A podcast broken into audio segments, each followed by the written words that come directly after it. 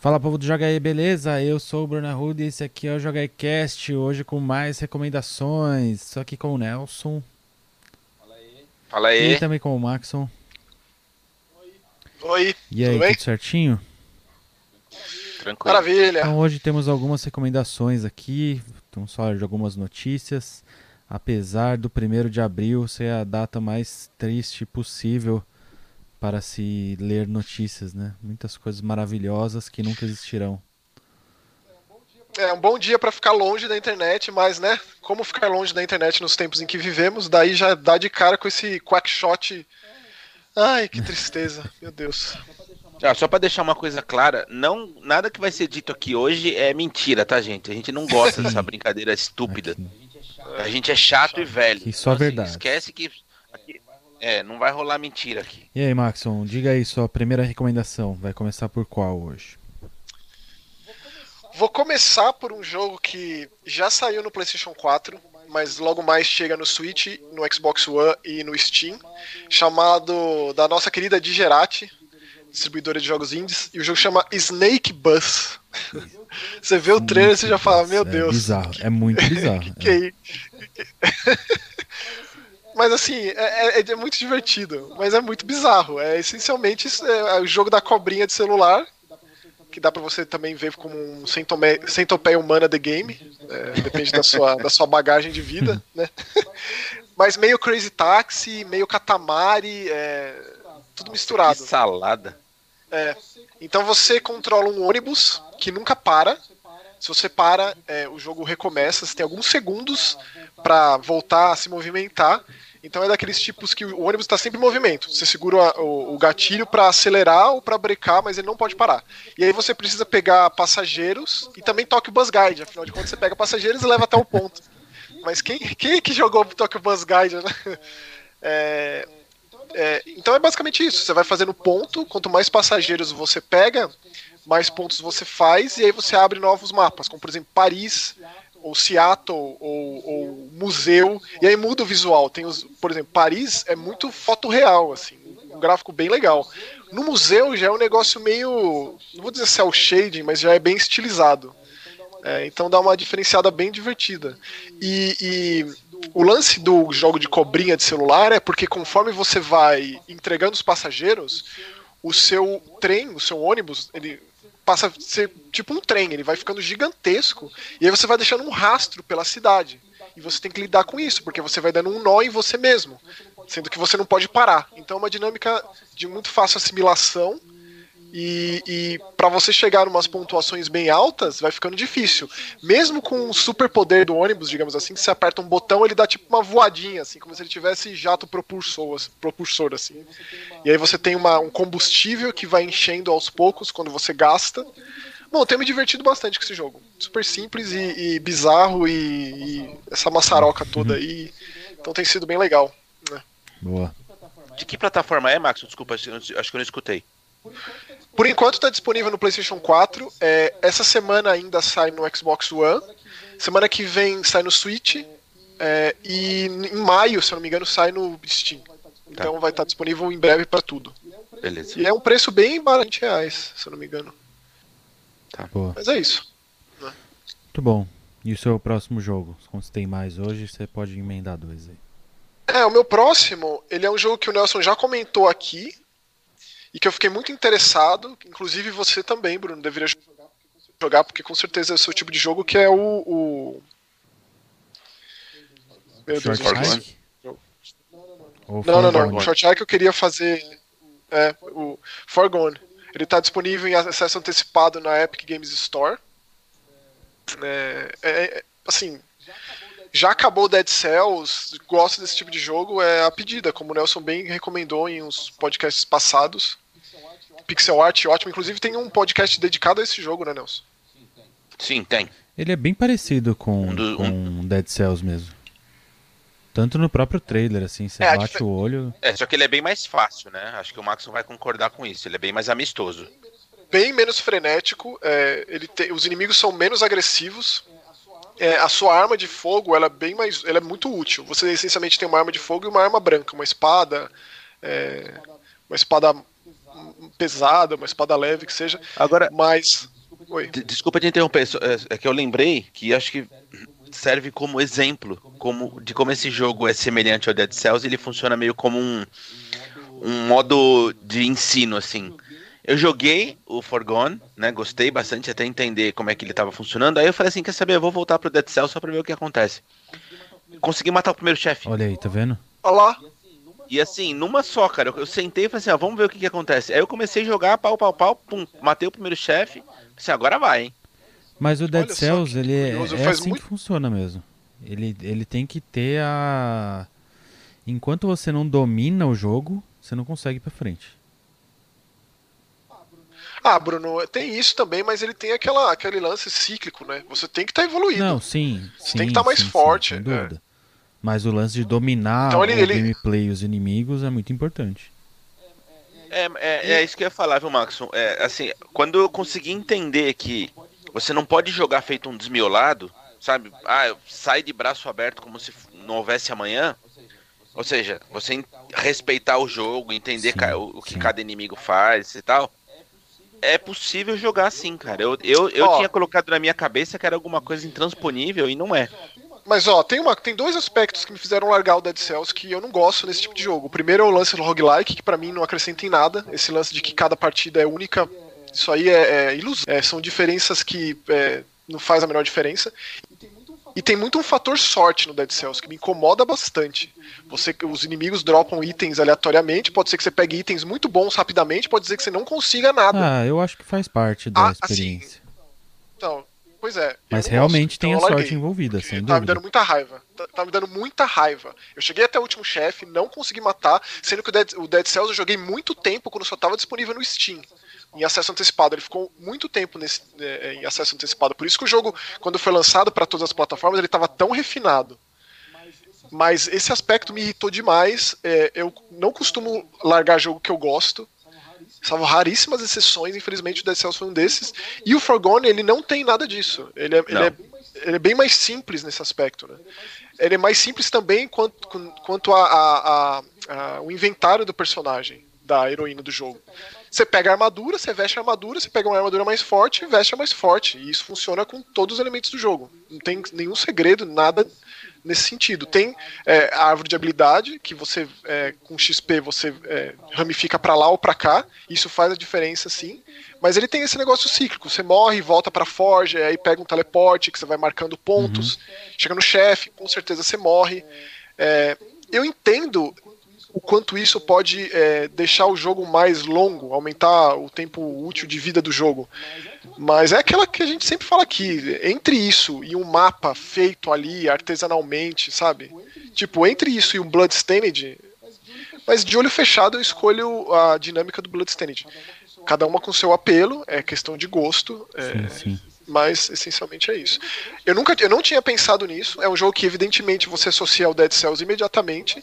Por mais que o Dead Cells também não seja nada de original, né? Ele pega emprestado de tantos outros jogos, só que ele faz tudo muito bem feito. Mas voltar pro Dead Cells depois de jogar esse, putz, lá vou eu instalar o Dead Cells no Xbox. É, eu, fi- eu fiz isso como, como um teste e deu certo, cara. É, eu Acho que serviu de aprendizado. acho que vocês deveriam Agora ir você até vai o se dedicar aí. nele? Eu acho que, eu acho que sim, viu, Maxon? Porque assim, no fim das contas, eu tinha odiado, porque eu, na verdade o erro foi meu, eu tava jogando errado.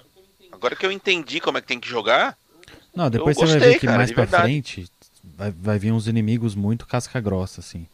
E aí, a- a partir do momento que você entende como ele se, como ele se movimenta, já vai fazer toda a diferença. Porque aí, sei lá, você pega um arco e aí você fica muito de longe, na safadeza mesmo. Ah, dá um tiro, espera. Dá um tiro, espera. Aí vai pra cima, dá uma paulada, volta. E aí esse, É, então, esse essa é um lance, paciência né? faz parte. É, é tão- é tão gostoso o combate melee, né, o corpo a corpo do, do, do, do Dead Cells, você usar espadas, ou tem, uma, tem um é, é diverso o arsenal, né? Que você meio que deixa de lado o projétil. E nesse jogo, o projétil, ele é a diferença de você acabar o jogo ou não. Você não vai se meter ali no meio de um chefe que tá fazendo um milhão de coisas, invocando espinho e magia e veneno e o cacete, e quando você pode ficar de longe acertando flecha e protegido, né? Que no final das contas o grande lance é manter a vida alta. As poçõezinhas que você recupera, é, guardar o máximo possível. Mas assim, Eu acho que vocês deveriam jogar Bloodstained, viu? Eu queria muito saber a opinião de vocês do Bloodstained. Ele pode não ser tão bonito visualmente quanto, é, mas assim, em termos de gameplay, em termos de todo o resto, todo o resto mesmo. Pô, Bloodstained pra mim foi um dos grandes jogos do ano passado, que foi um, um ano de grandes jogos, né? Tá na fila, viu, Max? Irei, Tenho certeza que vocês vão amar o Bloodstained. Irei, sem dúvida nenhuma. Muito bom, então, vamos lá. É, eu queria só comentar um pouquinho sobre Bleeding Edge. O Por Nelson favor. fez o, um vídeo sozinho, né, comentando as a experiência dele sobre um, um... Tentei, tentei ser o mais isento possível. É, eu, eu, e foi legal você comentando é, do fato de você não jogar esse tipo de jogo, né, então. E eu joguei bastante Bleeding Edge essa semana aí. Devo estar tá com umas 7 horas de jogo, 8 horas de jogo. O que para mim, para um jogo. Só é. isso? Eu não sei se ele conta só o tempo. Me, pare... Me parecia eu não sei mais se também. ele conta só o tempo uhum. dentro da partida ou qualquer outra coisa, mas é o, é o relógio que tá dentro do jogo. Olha só. Mas para um jogo que é 100% online, eu acho que é bastante. Tem lá umas 40 e poucas partidas inteiras, então é bastantinho. E um dos aspectos que eu queria levantar sobre ele é principalmente a semelhança que as pessoas têm dado a ele com Overwatch, por exemplo.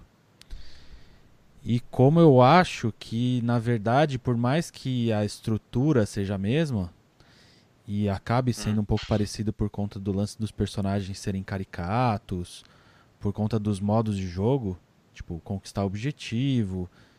É... Eu acho que o Bleeding Edge consegue dar a própria cara dele para esse, pra esse gênero, assim. Eu acho que é muito mais é, original, digamos assim, do que, por exemplo, um Paladins, que é sim que eu acho que é um Overwatch 2 ali, sem tirar nem pôr. Por mais que o Paladin tenha vindo antes, né, Bruno? Isso aí é uma questão que, tem, que, que é, é debatida ao extremo. Uhum, é. Sim. Uma coisa que eu gostei muito e que eu acho que merece todo o destaque é, para Ninja Theory é o design de personagens. Acho que a gente concordou quanto a isso quando a gente estava jogando, né? Todos os personagens Sem são dúvida. muito bem construídos. É, a gente jogou bastante, eu, Maxon, Felipe Negrão e o Trancas. E e a gente ficava comentando isso toda hora, né? De como os personagens são bem construídos e como o fato deles serem bem construídos é, não torna um problema eles serem poucos. Então a gente tem lá 3, 6, 10 personagens. São 10 ou 11, né? E... Acho que são 12, 12. Bruno. E... e isso não é problema nenhum, né? Porque eles são tão diferentes a hora que você vai jogar. E eles são tão bem construídos do ponto de vista de layout, assim, do visual, do, das habilidades e tal, que acaba sendo muito. O design é, deles, acaba né? sendo muito legal. É, com é, certeza. Sei lá, se fosse para destacar algum ponto negativo, eu sempre fico com a impressão quando esses, esse tipo de jogo é lançado, e esse tipo de jogo que eu falo, esse 100% online, assim, é que parece que tem pouca coisa no jogo. Eu sempre fico com essa impressão. Então o fato de do Bleeding Edge só ter dois modos de jogo, por exemplo, então tem um modo de jogo que é pegar a cápsula, entregar a cápsula, e o outro modo de jogo que é conquista de objetivo. E aí como são é... o da cápsula ainda é um pouquinho diferente, mas como conquista de objetivo não tem diferença nenhuma assim, para nada, todos os jogos de tiro online têm esse modo. Então eu acabo sentindo falta de tipo, já que é para colocar um modo que todo mundo usa, então já bota um só de pancadaria, bota um capture the flag. Uh, eu fiquei sentindo falta de ter alguns outros modos aí para já de cara assim. Eu sei que eles vão adicionando e tal. É, a, a impressão que eu tenho assim a impressão que eu tive enquanto eu jogava, e eu joguei muito mais do que eu tinha me programado para jogar, é, é, que toda essa originalidade do visual dos personagens, né, é, inventividade no, no, na criação deles, no design deles, de como eles representam, é, seja a Noruega, seja a Nova Zelândia, que tem muito disso, né, sem ser estereotipado, é, isso é demais, não está traduzido justamente no que mais importa, que é no jogo. Então, tá, é legal controlar aqueles personagens, mas o que você faz com eles além de é, derrotar o inimigo? Sim. É, é só isso. Tipo, é, parece muito pouco, parece muito superficial. Não, é, que, é, claro que. É que eu acho que é, já que vai colocar. É, já que você não vai inventar um modo de jogo, é isso que eu quero dizer. Então coloca os outros modos que todo mundo já conhece e já gosta. Então, como que não tem um modo de pontuação só de morte? Ah, qual que é o objetivo? É. Então matar os outros, sai na porrada e, e faz ponto. Ou de, de capturar a bandeira, que é um modo tão batido também. Mas já que vai ter a captura de, de, de objetivo aí, que é tão batido também, o que, que custava colocar mais modos, entendeu? É, aí tem outras questões também a serem consideradas, né? A, a, Ninja Theory não é famosa por fazer jogo multiplayer, já é um grande diferencial. Os caras fazem basicamente experiências é, single player, né? De Hellblade, DMC, Enslaved, que seja. É, e também é uma equipe muito enxuta. Hoje a Ninja Theory é muito maior do que há uns anos. Depois da aquisição da Microsoft cresceu mais Mas ainda. é a equipe B, né? Então pensa, hoje. Sim, sim, hoje eles têm três projetos lá rolando. Bleeding Edge é um jogo que já foi entregue, mas tem lá os seus 20 membros da equipe dedicados ao jogo, a melhorar. Já teve, inclusive, acho que dois ou três patches, né, desde o lançamento. Tem o, Hellblade 2, que é uma coisa de grandiosa. Provavelmente, provavelmente não, né? É o maior projeto lá hoje. Mas tem aquele jogo de terror, vocês lembram? O Project Mara. Sim, sim. Foi anunciado há um sim. tempo.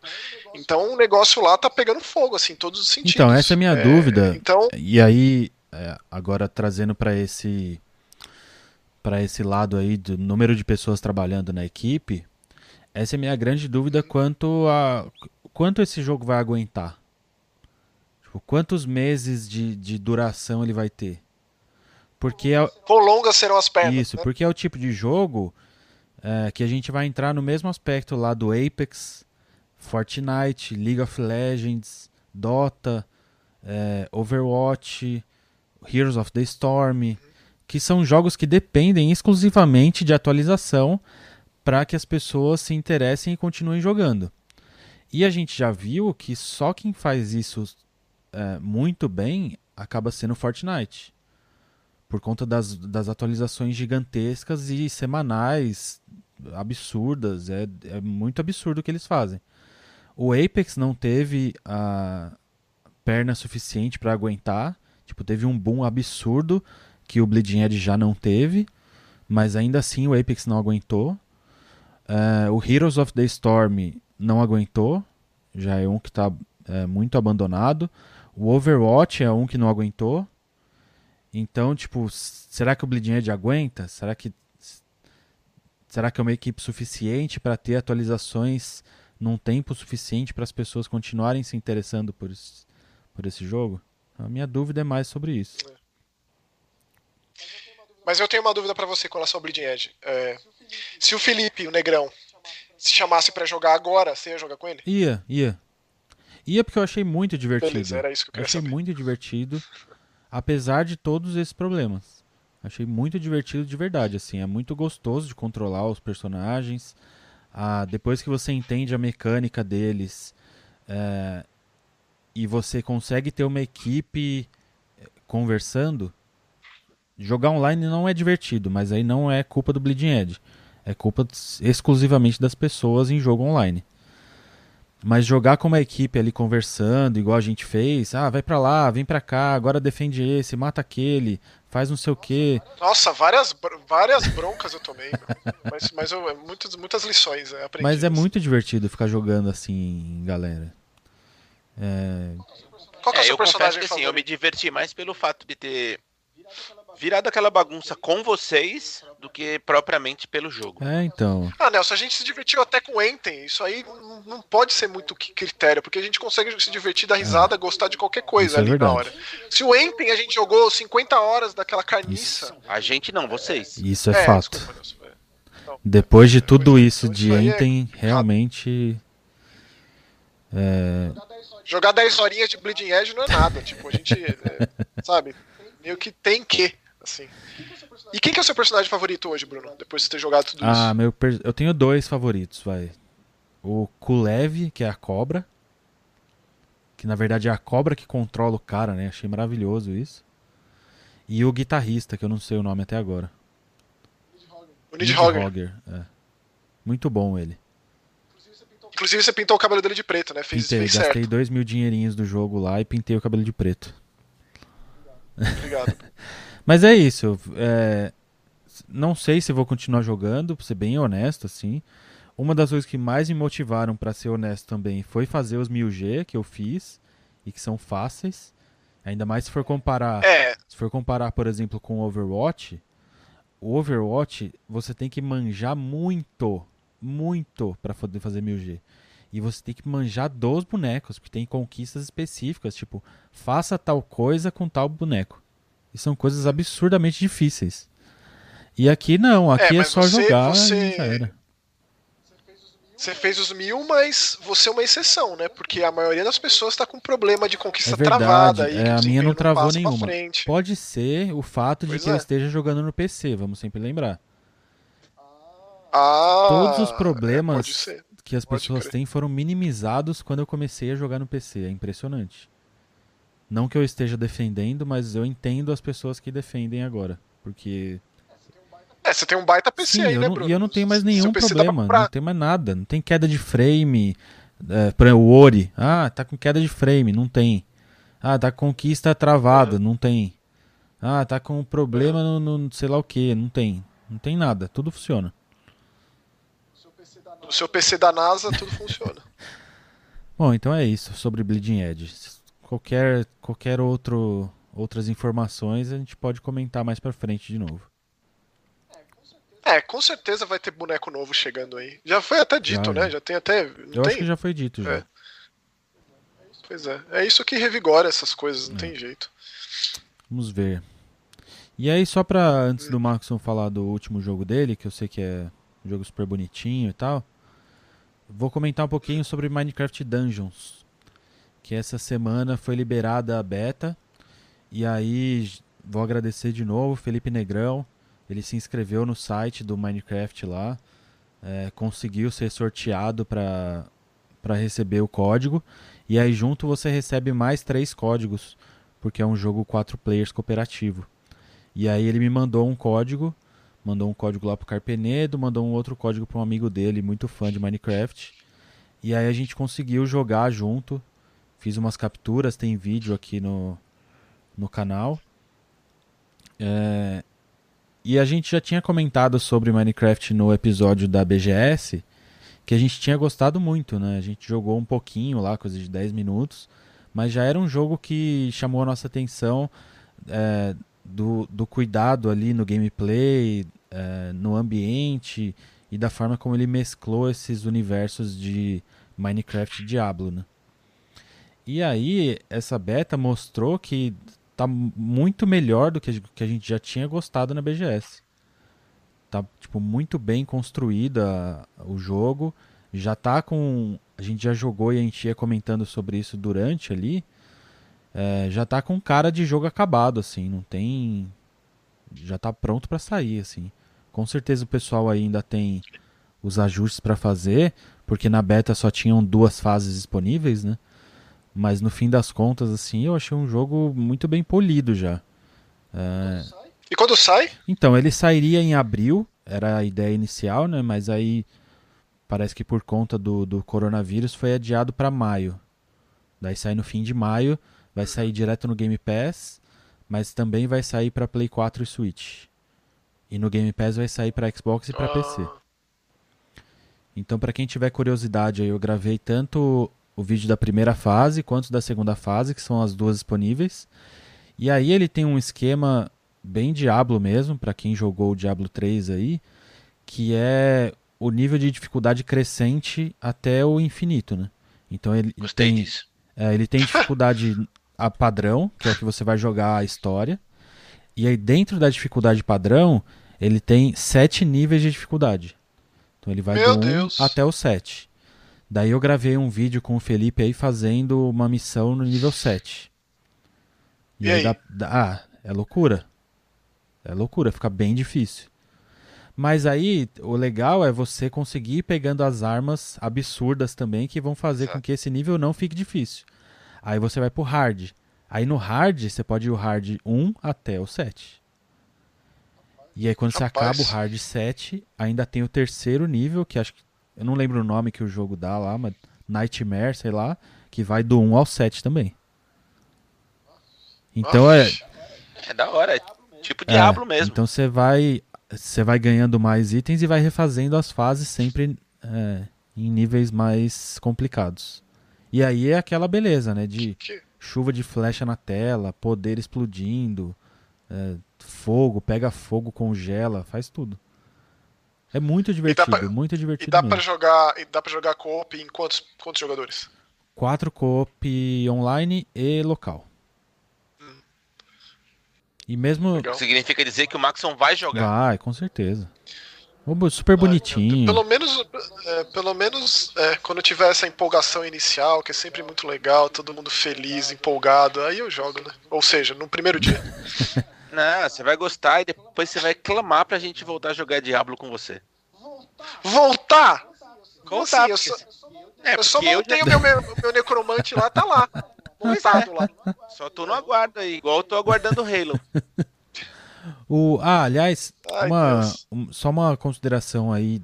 É, é legal quando esses jogos pegam muito das coisas emprestadas aí e fazem direito, né? Que é o caso aqui por conta do Diablo. Mas uma grande diferença que, eu, que, eles, que eles tiveram essa sacada e eu gostei é que no Minecraft não tem classe.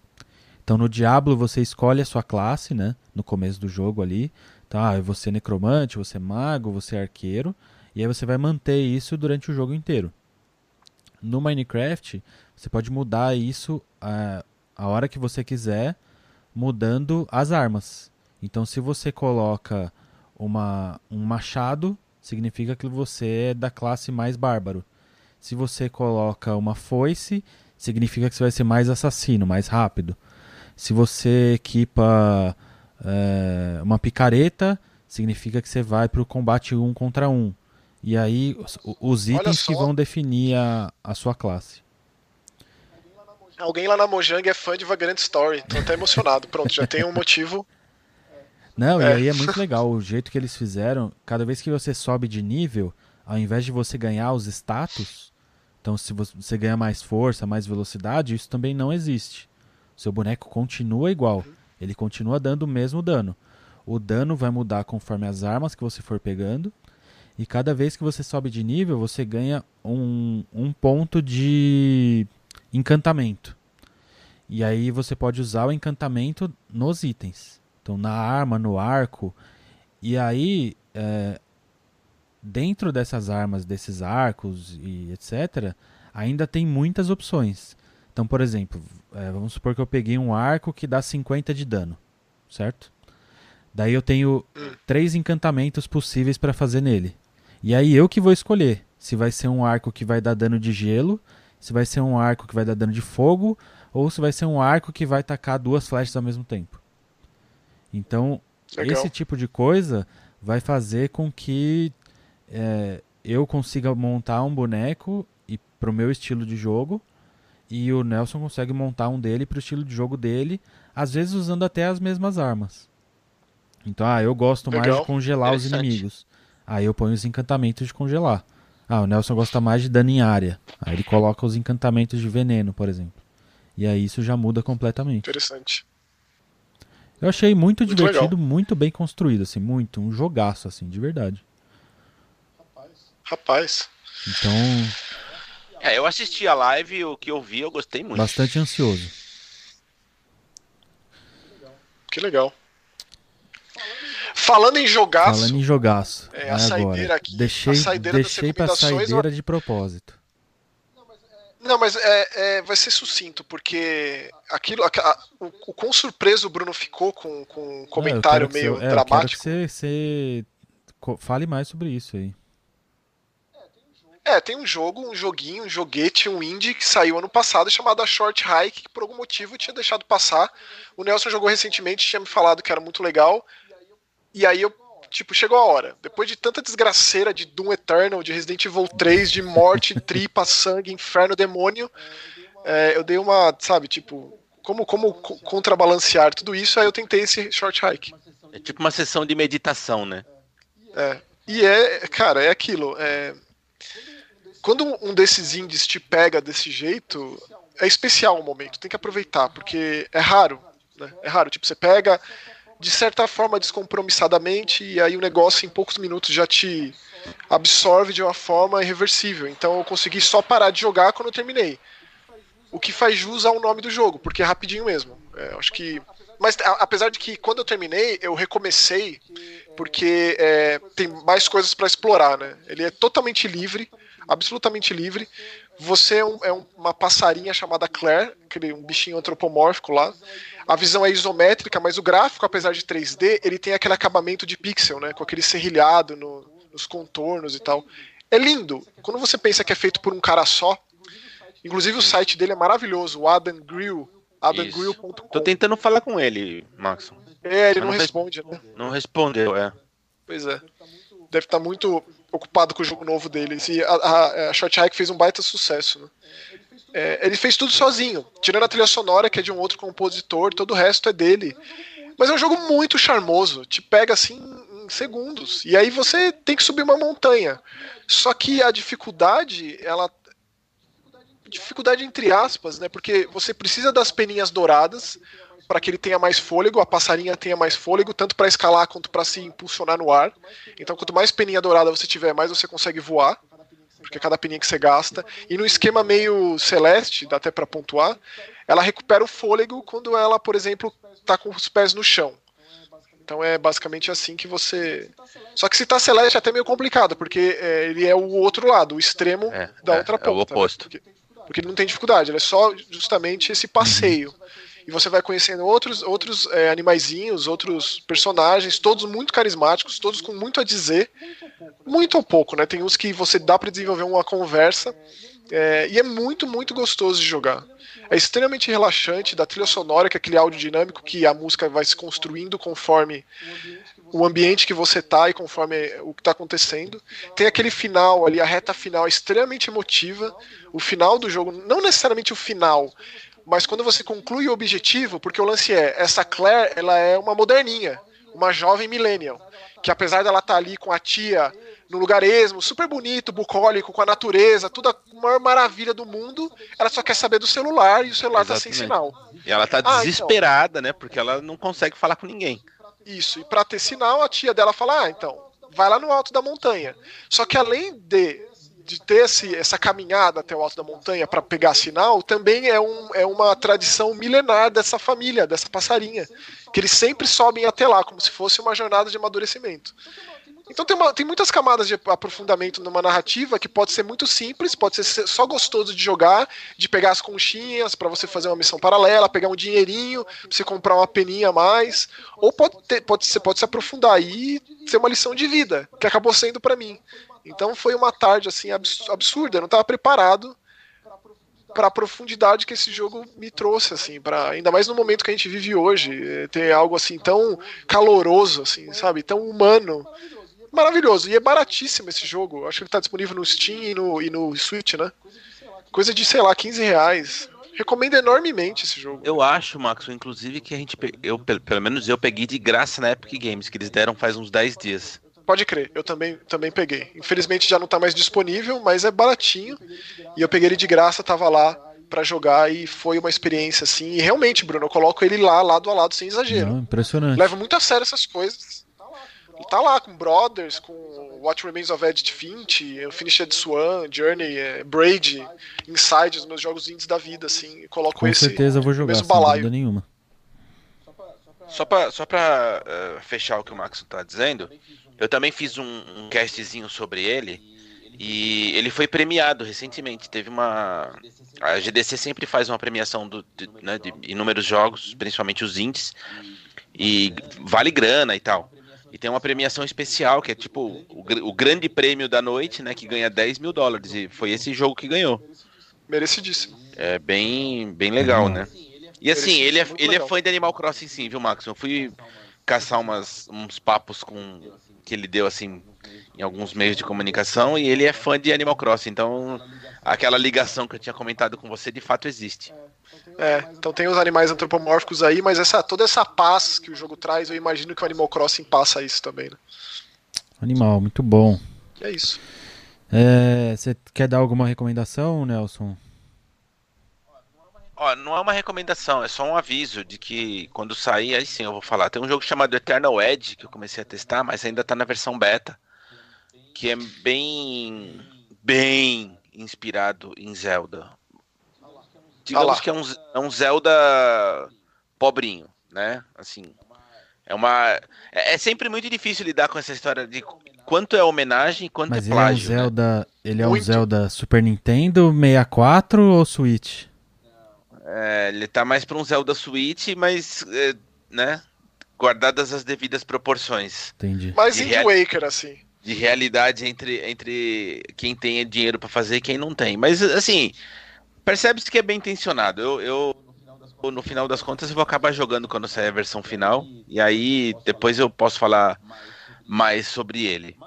Mas, curiosamente, por conta desse jogo, eu- sei lá por quê, eu falei assim, meu, quão, quão difícil será que é fazer alguma coisa nesse sentido, né? Não deve ser fácil, porque a gente é sempre muito ma- mais fácil a gente criticar a pessoa do que tentar entender né, as dificuldades.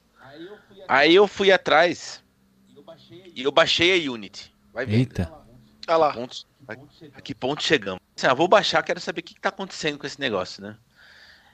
E aí, é óbvio, né? É muito mais difícil do que a gente imagina. É muito difícil, entendeu? mas eu vou, mas eu vou, resol- eu resolvi falar sobre isso porque assim, se você tem curiosidade, o próprio no próprio site da Unity, ele- eles têm um vídeo muito legal sobre isso. É, eles conversaram com vários desenvolvedores independentes. É um vídeo curtinho, tem um minuto e pouco. Falando sobre a experiência deles, né? Quando eles começaram a fazer e uma dica para quem tá afim de fazer um jogo e coisas do gênero. E todos eles falam: olha, vai haver dificuldades, você certamente vai achar o primeiro jogo uma porcaria, coisa do gênero. Mas a minha dica é: faça. Né? Vai lá e se mete a fazer, por pior que fique. Então é muito legal. E aí eu descobri que dentro do, do site você encontra alguns treinamentos gratuitos. A Unity tem a versão gratuita também, inclusive. Então, é mesmo usar. E eles têm um treinamento que você pode escolher entre três microgames, que são, é uma espécie de, de template, vai, digamos, pronto. E aí o treinamento é justamente esse. O site vai te dizendo o que é que você pode e como você faz para alterar os parâmetros desse jogo, para que em 30 minutos você tenha um jogo pronto. E aí a partir daí tem outros treinamentos mais aprofundados e tal. Então acho que fica como sugestão para quem tiver interesse, até por conta dessa quarentena que a gente não sabe quando vai terminar. É, aprender não quer demais. Aí, por conta disso, eu falei assim, meu, como será o site da Epic, na parte da Unreal? E aí eu descobri, eu não tinha a menor ideia sobre isso, que a Epic tem um monte, vários, dezenas de cursos gratuitos no site. São, acho que tem mais de 40 horas de, de, de curso Eita. gratuito. Com, pois é, com os mais diversos temas envolvendo Unreal.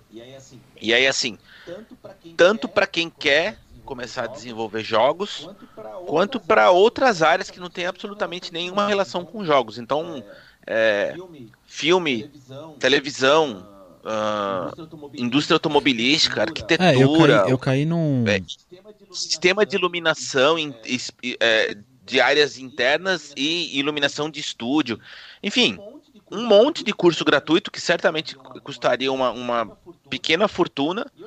E eu fiquei interessado por vários, assim, só por, por é, curiosidade mesmo. Não, é né? Tem alguns que me pareceram muito interessantes. Tem um, por exemplo, para você aprender a fazer Twin Stick Shooter. Achei mó legal. E aí também, eles, eles pegam na mão, sabe, desde o princípio, lá tem o template pronto, e aí vai te ensinando passo a passo. A Unreal também é gratuita. Então, assim, eu, eu falei, meu, vou dar essa dica, porque provavelmente muitas pessoas, assim como eu, não têm a menor ideia que tem esse material à disposição. E mesmo que não, que não vai ser usado na tua vida, na tua vida profissional, por é um que não? material s- é uma, é, sem legendas. Inf, não, é legenda, mas é legenda em inglês. Eu acho que tem legenda em espanhol, Bruno. Ah. E assim, a plataforma de ensino da, da Epic é muito não, bem feita, mas é muito aí, bem feita esses mesmo. Dias eu tava navegando pelo YouTube em uns curtas-metragem de animação e eu caí num curta-metragem sci-fi é, que lá na descrição tinha ganhado vários prêmios e ele foi feito inteiro na Unreal. E era tipo absurdo. Nossa, mas um Demais. absurdo assim, ó. Muito impressionante. Aliás, outra, outro motivo para eu ter é, tido essa, essa, essa ideia de procurar a respeito sobre essas ferramentas é por conta do bendito do jogo lá do Bright Memory, que eu inclusive gravei um cast ontem sobre ele. Aí insisto que vocês deveriam experimentar. É, porque o sujeito, eu fui ler algumas entrevistas do, do, do, chinês que fez o jogo, e ele fala que ele não sabe programar, ele não programou nada naquele jogo. Tudo que tem lá, pois é, tudo que tem lá é feito com ferramenta que a própria Unreal oferece. Caramba. Olha que curioso. Então, assim, você tem aspectos do jogo que, se você precisar de programação, você consegue meio que, entre aspas, burlar usando ferramentas que a própria engine te, te oferece. Eu achei sensacional, porque você pensar que aquele jogo tem zero de programação é inacreditável, né? É, com certeza. Com certeza. Que louco, da hora. Vou, vou atrás. Vou ah, atrás só pra, assim. puxando, puxando aquele Zelda que você tinha comentado antes da, da, das, das engines aí, comparativamente ao Ocean Horn, que é outro, outra chupação de Zelda, qual que você gostou mais? Qual que você acha que é? Ah, o Ocean Horn me parece bem mais, mais bem acabado. Esse daí me parece que ele é, talvez a, o cara esteja tentando dar um passo um pouco maior do que a perna, sabe? Porque ele tá, ele tá tentando fazer. É, tá tentando fazer um mundo aberto em 3D. É, o Ocean Horn foi. Ele, ele é mais pé no chão, né? Ele fez um Zelda. É, então, nesse, nesse sentido, ele é mais. O, o, o Ocean Horn ele é mais é, orientado, assim, sabe? É mais fácil de você entender o que, que se passa. Nesse aí ele é muito mais aberto e me parece que. Não sei. Pode ser que tenha alguma dificuldade ali para finalizar. Para fazer decentemente, eu quero dizer, né? Boa. Uhum. Pra gente encerrar o vídeo de hoje, não é bem uma recomendação, Ai. mas é, né? É, eu tenho uma recomendação, viu, Bruno? Mas ah, não é então, então pode fazer antes, a gente deixa isso pro final. Ah, só para concluir então. Uh, eu, para quem me segue no Twitter, é, eu, eu, falei ontem ou anteontem, eu comecei a fazer uns, uns lá pro pessoal do DN, assim como o Maxon faz pro, pro All Start. Então, recomendo que todo mundo é, nos siga no Twitter para saber quando tiver material novo. E assim como o Maxon, o meu foco não é falar sobre as mesmices, né? Assim, a ideia é tentar procurar alguns assuntos um pouco fora da curva, até para dar espaço para jogos que eventualmente não têm esse espaço, né? E aí eu falei sobre um é, recentemente que me chamou a atenção, que é fala sobre o, o problema da, da, guerra civil na Síria. E aí eu queria indicar esse livro aqui, ó, para quem estiver assistindo, coloquei a capa, chamou O Diário de Miriam, que é muito sensacional. É, eu recomendo fortemente, mesmo que você não tenha interesse sobre guerras, mas é como é uma história real, muito semelhante ao Diário de Anne Frank. Esse aqui é sobre uma, uma Síria de, de 13 anos que começou a escrever no próprio diário, contando o dia a dia dela e da, da família, quando o, o, a guerra civil na Síria começou a explodir e chegar perto da cidade em que ela mora, que é Alepo, que é, certamente é uma das maiores ali, junto com, com a capital Damasco. E aí, assim, como é uma criança escrevendo, tem o lance de um pouco de inocência, ela não entendeu o que é está se passando. Então, assim, cenas muito chocantes no tipo, ela tá indo para a escola com as amigas e tem que seguir todo um protocolo de segurança que a escola implementou e ela não sabe por que aquilo. De repente cai uma bomba no quarteirão do lado, sabe? E aí ela narra essa e aí ela narra essa cena do ponto de vista de uma criança de 13 anos, né? Que ela não tá entendendo o que está acontecendo com a cidade dela, afinal de contas. Até o ponto em que, enfim, as coisas vão, vão evoluindo a catástrofe completa, né? O livro foi escrito, é, na verdade não foi escrito, ele foi editado por um jornalista que descobriu a história dela, assim como aconteceu com a Anne Frank, né? Enfim, o material foi descoberto, depois ganhou, aquela edição para se tornar um livro. É muito bom, é extremamente impactante. Então, como, como eu sei que eu falei do jogo e o jogo tá todo em inglês, e eu sei que essa é uma barreira que infelizmente muita gente não vai se interessar em se, em se aventurar, o livro pelo menos foi lançado no Brasil, né? Embora não seja exatamente a história do jogo, mas, mas acontece no mesmo período, fala sobre o mesmo tema e é tão impactante quanto, né? Esse livro é um estoco no estômago. Eu, eu, eu queria deixar essa recomendação para quem se interessar pelo tema. Muito bom, muito bom. Muito bom. Então, para a gente encerrar, uh, ao mesmo tempo que é uma recomendação, foi uma notícia que saiu uh, essa semana, que foi em comemoração aos 10 anos da franquia Nier. Eles anunciaram três, três coisas. A primeira delas é esse trailer que está passando aí, que é o Nier Replicante. Vou até pegar aqui, ó. Nier Replicante versão 1.2247 44 87 139, que é o remaster do, do, do Nier, né? O Maxon já vai comentar um pouquinho sobre isso. Eles anunciaram um jogo mobile da franquia e anunciaram Nier Automata em abril no Game Pass. Maravilha, hein? Que maravilha. Nier que foi lançado dia 22 de, de abril é, de 2010, fazendo seus 10 anos aí. É, quem jogou Nier lá no lançamento, com certeza, quem jogou e gostou, né? É, com certeza ficou chocado com o anúncio do Nier Automata, porque além da empresa responsável, a Cavia, ela ter se desfeito pouco tempo depois, é, a franquia da. A, né, a, propriedade intelectual é da Square Enix, mas o jogo era de uma empresa chamada Nier, que o Yoko Taro ele encabeçava essa empresa, que fez vários projetos, inclusive um, o Dark Side Chronicles do Resident Evil.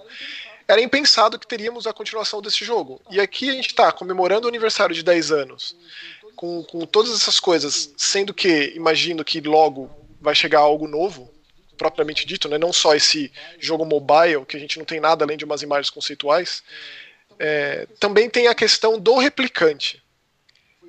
Foi escolhido o Nier Replicante para ser a remasterização, que inclusive está sendo feito por uma outra empresa, o que deixa mais claro ainda de que é, o Yokotaro está ocupado fazendo ou um Drakengard novo, ou um Nier novo, ou uma franquia nova, porque tudo aí se passa no mesmo universo. Eu preferiria que fosse algo totalmente novo, mas com Drakengard 4 ou a continuação do Automata, tudo seria maravilhoso.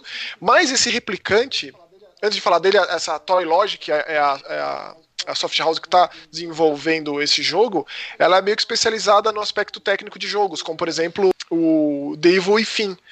É um jogo da Tango Gameworks, do Shinji Mikami, mas eles ajudaram em aspectos técnicos, até porque o primeiro Evil Fim ele foi cross-gen, né? Ele saiu tanto para geração retrasada quanto para atual.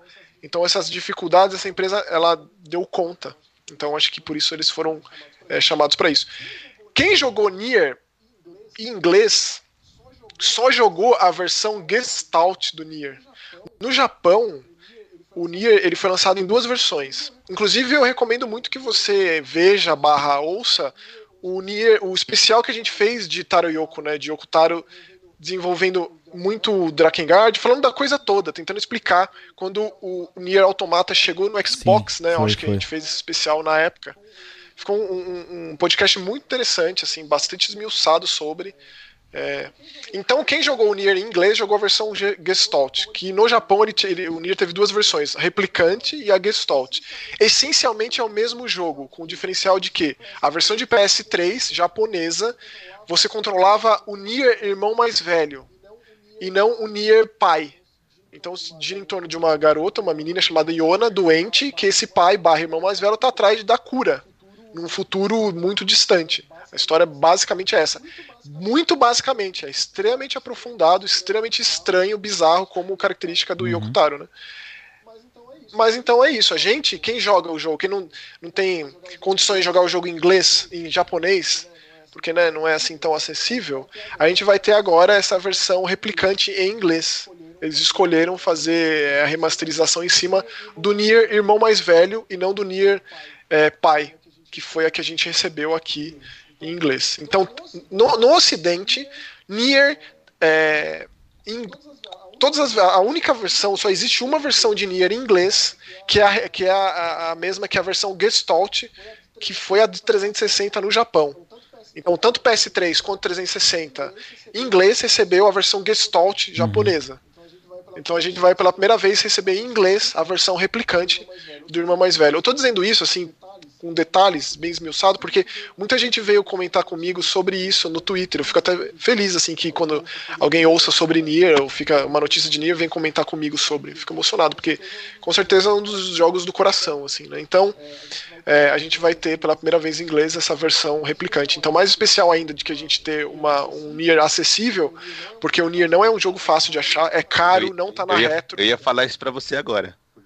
Porque eu, eu comprei em disco, né? Lembra que, que depois que a gente terminou o Automata, falei para você que eu tinha ficado tão apaixonado, você falou, meu, vai atrás do Nier e tal. E eu fui. Encontrei depois de muito tempo, uma conhecida minha trouxe dos Estados Unidos e eu paguei bem uns 30 dólares, antes do dólar custar um zilhão e meio de reais. É, carinho, é carinho. ou seja, 30 dólares num jogo de 10 anos não é, não é barato. É, esses jogos com poucas unidades, né? Não tem, tem muito o que fazer. O, junto com o anúncio do Nier Automata no Game Pass, eles também colocaram a notícia de que o Nier Automata bateu 4 milhões e meio de unidades vendidas. Absurdo, isso, né? Isso, isso eu fico muito feliz, cara. Muito feliz porque significa que há espaço para que uma continuação exista. É, eu acho. Ah, eu, ó, assim. Tava lá tanto o Yokotaro quanto o, o produtor, o Yusuke Saito, que é muito importante aí. Ele, o Yusuke Saito é o cara que basicamente é, faz com que é, o que tem na cabeça maluca desse sujeito aconteça de forma concreta no mundo, desde sempre. É uma parceria muito legal. É, eles estavam lá, ele com a cabeça do Emil. Quem jogar o Nier vai de fato saber quem uhum. é o uhum. Emil, quem é aquela cabeça que o Yokotaro usa, Sim. porque a história dele tá no Nier. Por mais que ele tenha uma participação no Automata, é pequeno. É, assim, a introdução do personagem tá lá no Nier original. É, então, o fato deles terem anunciado tudo isso agora deixou claro para mim de que o, o Yokotaro tá fazendo algo novo. Se vai ser uma parceria com a Platinum, não, é, só o tempo dirá, né? Então eu acho que é, não sei por que eles não escolheram. Se eu tivesse que dar um chute, obviamente o chute mais. É, como que eu posso dizer? Mais seguro seria que a, vai ser a parceria com a Platinum novamente e vai ser alguma coisa no universo de Automata. Tendo em vista a quantidade de unidades vendidas do jogo e tendo em vista a quantidade de cosplay do jogo que a gente vê na internet. A quantidade Sim. de gente falando da trilha sonora do jogo. Então é, é natural que eles tentem fazer alguma coisa para conseguir angariar mais dinheiro ainda em cima disso, né? É, mas aí inclusive... você tá pensando de forma racional, isso, isso. né? Esse sujeito ele não é... pensa, não pensa de uma forma assim sim, assim tão, tão normal mas quanto o, a gente, Mas né? provavelmente, é, então, mas assim... provavelmente o senhor Square Enix deve ligar para ele todo dia, falar pelo amor de Deus, cadê o Automata 2 aí que eu preciso lançar isso aí.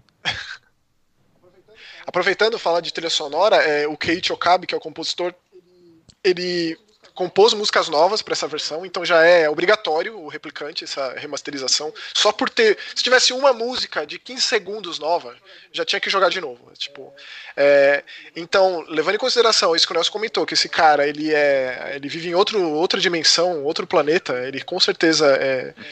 Tá em outra categoria de existência humana de cadeia de carbono. É, não me admira que ele anunciasse ele, ah, então vocês estão tudo querendo Nier, então agora vocês vão ter que vou entuchar a goela abaixo de vocês Drakengard. É, pode ser, pode né? ser. Drakengard aí sempre foi tudo cagado, a série. Então, é, a Platinum deu um caráter é, mainstream para algo extremamente de nicho. Isso é uma característica muito única do Automata. Porque é o primeiro jogo, tipo, quem tá acostumado com os jogos desse cara, tá acostumado com muitas precariedades técnicas. O primeiro Nier é, diz muito disso. É, muito do, do, que torna o jogo especial, a exemplo, por exemplo, do Deadly Premonition, é porque ele é mesmo arcaico, precário. Ele não é, ele não tem nuances de AAA, ele não tem esse acabamento. A Platinum deu um acabamento AAA para um projeto extremamente bizarro do Yokotaro. Isso fez com que várias pessoas voltassem suas atenções para esse jogo também e fez essa popularidade gigantesca. Verdade. É, que caminho seguir a partir de agora? Com certeza o mais seguro é isso aí que você falou, Bruno. Mas, assim, eu ainda sou da ideia, eu ainda prefiro de coração que venha uma franquia nova, que venha um nome novo, um jogo novo. Porque aí tem muitas possibilidades de desenvolver. Se a gente for ter um Nier novo, a gente já sabe meio que esperar. Se a gente for ter um Drakengard novo, a gente já sabe meio que esperar. Se for algo novo, algo absolutamente novo, aí sim a surpresa vai ser maior ainda. Ah, vai pro lado de Musou, que é o Drakengard. Sei lá, com seu dragão enfrenta exércitos de centenas de inimigos. Ah, um RPG mais de ação, mais focado e tal. Vai pro lado do Nier. Mas e se ele fizesse qualquer outra, uma visual novel, sei lá, sabe? é bizarro, cara. E é maravilhoso é, saber que o sucesso do Automata fez esse cara ter, sabe, Apareceu, ter os holofotes. Né? É, ele pode fazer o que ele quiser, assim, virtualmente. Então, que maravilha. É, muito bom. É, inclusive recomendo a seguir, tem o perfil oficial do Nier no Twitter, é muito bom, postam várias coisas é, em inglês, mas são, são várias coisas legais lá, é bom para ficar por dentro se você curtir, obviamente. Se você não curtir, não jogou, baixa o Automata aí no Game Pass quando sair, dê uma chance. Garanto que os primeiros 15 minutos de jogo vão te fazer jogar o jogo inteiro. Aliás, o Bruno, antes de você terminar, eu lembrei de uma notícia assim de última hora, mas é, é rapidinho. Ontem a, a Activision é, do nada lançou a versão remasterizada do Modern Warfare Sim, 2, a né? campanha, né? Isso, a campanha remasterizada. Só que só, assim, óbvio que esse acordo comercial já devia existir há algum tempo, mas não tinha período pior, né, para lançar um jogo com exclusividade temporária de um mês.